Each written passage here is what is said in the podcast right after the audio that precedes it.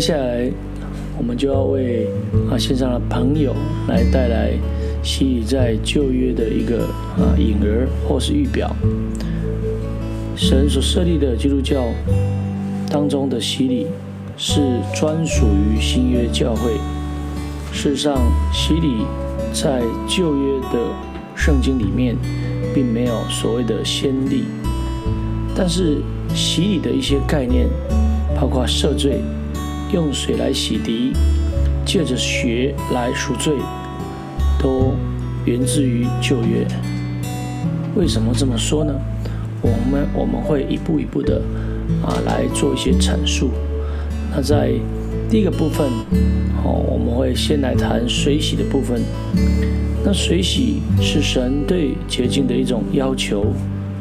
神拣选的目的，就是要让他的选民成为圣洁的国度，成为祭司的国度。那从神颁布以色列的律法中，可以清楚看出，其中神对选民最关心的一项，就是要洁净。所以在摩西五经的立位记里面，洁净的主题，明显的占了一个非常主要的一个地位。圣洁的要求从会幕的侍奉开始，百姓需要细心的确保没有任何要献上给神的圣物被不洁的东西所误会，也只有洁净的这一个啊人才可以来吃祭肉。因此，祭司若不洁净而来亲近以色列人归神的圣物。一律要在神面前来剪除。那寄生的啊所遗留下来的这些东西，要拿到洁净的地方去处理。那这些东西就是一些啊肠子、排泄物等等之类的东西。另外，沾了污秽物的鸡肉不能吃。那对洁净的要求，从圣所。往外扩展延伸到每一个以色列人日常的生活，神定下了许多条例规章，用来分辨洁净跟不洁净的动物、鸟类、鱼类、昆虫。只有洁净的动物可以食用，凡触摸到无论是洁净或不洁净的动物的尸体，都为不洁净。其他污秽的来源。啊，包括了啊生小孩子的分娩，包括了皮肤疾病，还有一些漏症等等的一些状况。那在律法书里面非常清楚的记载着一个啊洗涤污秽的步骤。另外，除了许多洁净的条例以外，神也吩咐亚伦与他的子孙要来分辨和教导的责任。第二季十章九节十一节里面这样谈到：你和你儿子进会幕的时候，清酒浓酒都不可喝，免得你们死亡。这要做你们世世代代永远的定律，使你们可以将圣的、俗的、洁净的、不洁净的分别出来，又使你们可以将主借着摩西小于以色列的一切律例教训他们。所以从这边就可以看到，维系以色列百姓的洁净有双重的一个目的。第一个，从神给摩西亚人的命令可以看出，借着保持百姓的一个洁净，确保神住处的一个啊圣洁，也确保了百姓的安全。记载在利未记十五章三十一节里面。因此，你们应当使以色列人和他们的污秽分开，以免。当他们玷污我的会幕的时候，在污秽中死掉。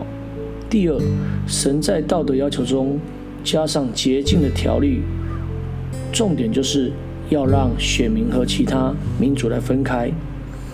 因为在利未记二十章二十五节到二十六节这么谈到：你们要因我而圣洁，因为啊，我耶和华是圣洁的，我使你们从万民中分开。你们是属我的，所以在归主为圣的啊程序上面，还有一些洁净的仪式。那这些洁净的仪式是什么？除了分别洁净其不洁净的，律法非常啊详细的规定了洁净的方法。这些洁净的仪式中的主要的特色，哦，就是水洗，甚至在献祭以后，哦，还要加上水洗。所以这重点是在于什么呢？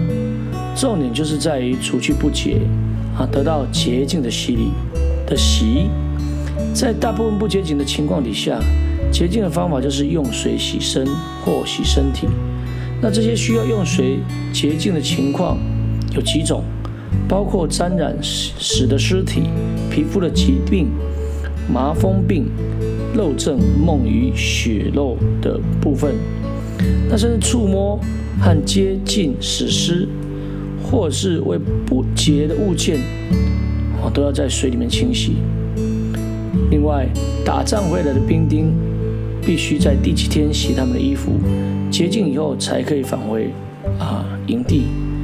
所有可以见火的金属，需经过火用水洁净。那么其他的物件，只要叫他们过水。祭司若在不洁净的时候接近圣物，就是亵渎神的名，他要被治死。凡触摸使自己不洁净的物的人，若不用水洗身，就不可吃圣物。日落的时候，因此他就洁净了，然后可以啊吃圣物。律法上一般并没有规定要用什么水来洁净，除了在利未记十五章十三节里面特别清楚的来记载，要在流动的啊活活水来洗身体，这两个特别的洁净礼仪所用的水是特别准备的。洁净麻风病的要素之一，就是用流动的水跟鸟的血。或是触摸接近死尸的人或物，要用流动的水和烧成的除罪灰来混合，洒在其上。另外，要用预备的洗，除了从污秽中洁净以后，用水洗的另外一个目的，就是为了进到神面前来做预备。此时，纵使没有沾染污秽，也必须用水洗。神吩咐摩西来设立会幕，并将亚伦和他的儿子分别为圣，做祭司侍奉神。他对摩西怎么说呢？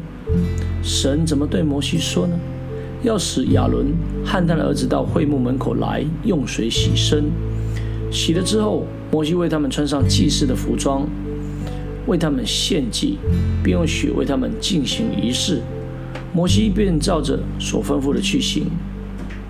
而立位人分别为圣，也同样以水洗为洁净的过程。那第二个步骤，神吩咐摩西把除罪的水弹在他们身上，又叫他们用剃头刀剃全身、洗衣服，以便成为圣洁。于是立位人就洁净了自己。祭司在进前服侍神之前，必须先洗涤自己。这记载在出埃及记的三十章十七节。又或是出埃及记四十章的三十节到三十二节里面，里面是这么谈到的：主小玉摩西说，你要用头铜做洗濯盆和盆座，以便洗涤。如果没有做这样的工作，那么可能就必须要面对啊死亡的一个部分，而且这是永远的条例。而亚伦的两个儿子死以后，也就是现防火。被天火降下烧烧灭了。那神只是摩西，不许亚伦随时进入圣所，来到施恩座前，免得他死亡。所以赎罪日的当天，亚伦要穿上圣袍，和献祭之前也都要用水洗身。所以除了祭司释放前的洗涤，圣经还有一个地方记载着以色列全会众的洗涤。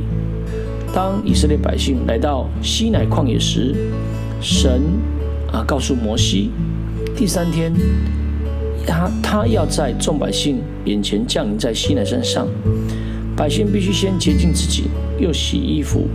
由此可见，水洗其实就是使当事人参与这独特历史事件的人，也就是神降临降临西乃山这个历史事件。让他们参加了能够成圣。另外还有仪式性的洗，神也规定某些祭司在仪式以后要洗涤，虽然神并未提及任何污秽。祭司宰杀用以这个洁净的红牛肚，必须在烧了牛肚之后，在水中洗身和洗衣服。烧牛的人也要洗衣服和用水洗身。收母牛灰以及洒除罪水的人都要洗自己的衣服。赎罪日的当天，赎罪日的当天，在圣所完成赎罪以后，亚伦要在圣处用水洗身。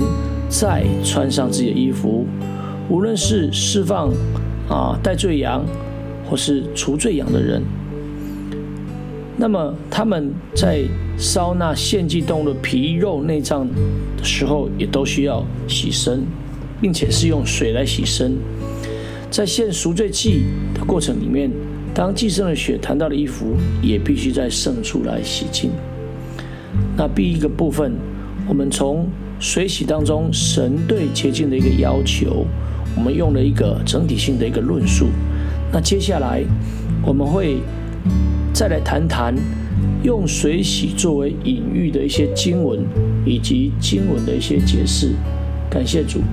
那我们今天的分享就到这里，啊，期待我们线上的朋友能够来继续的来收听。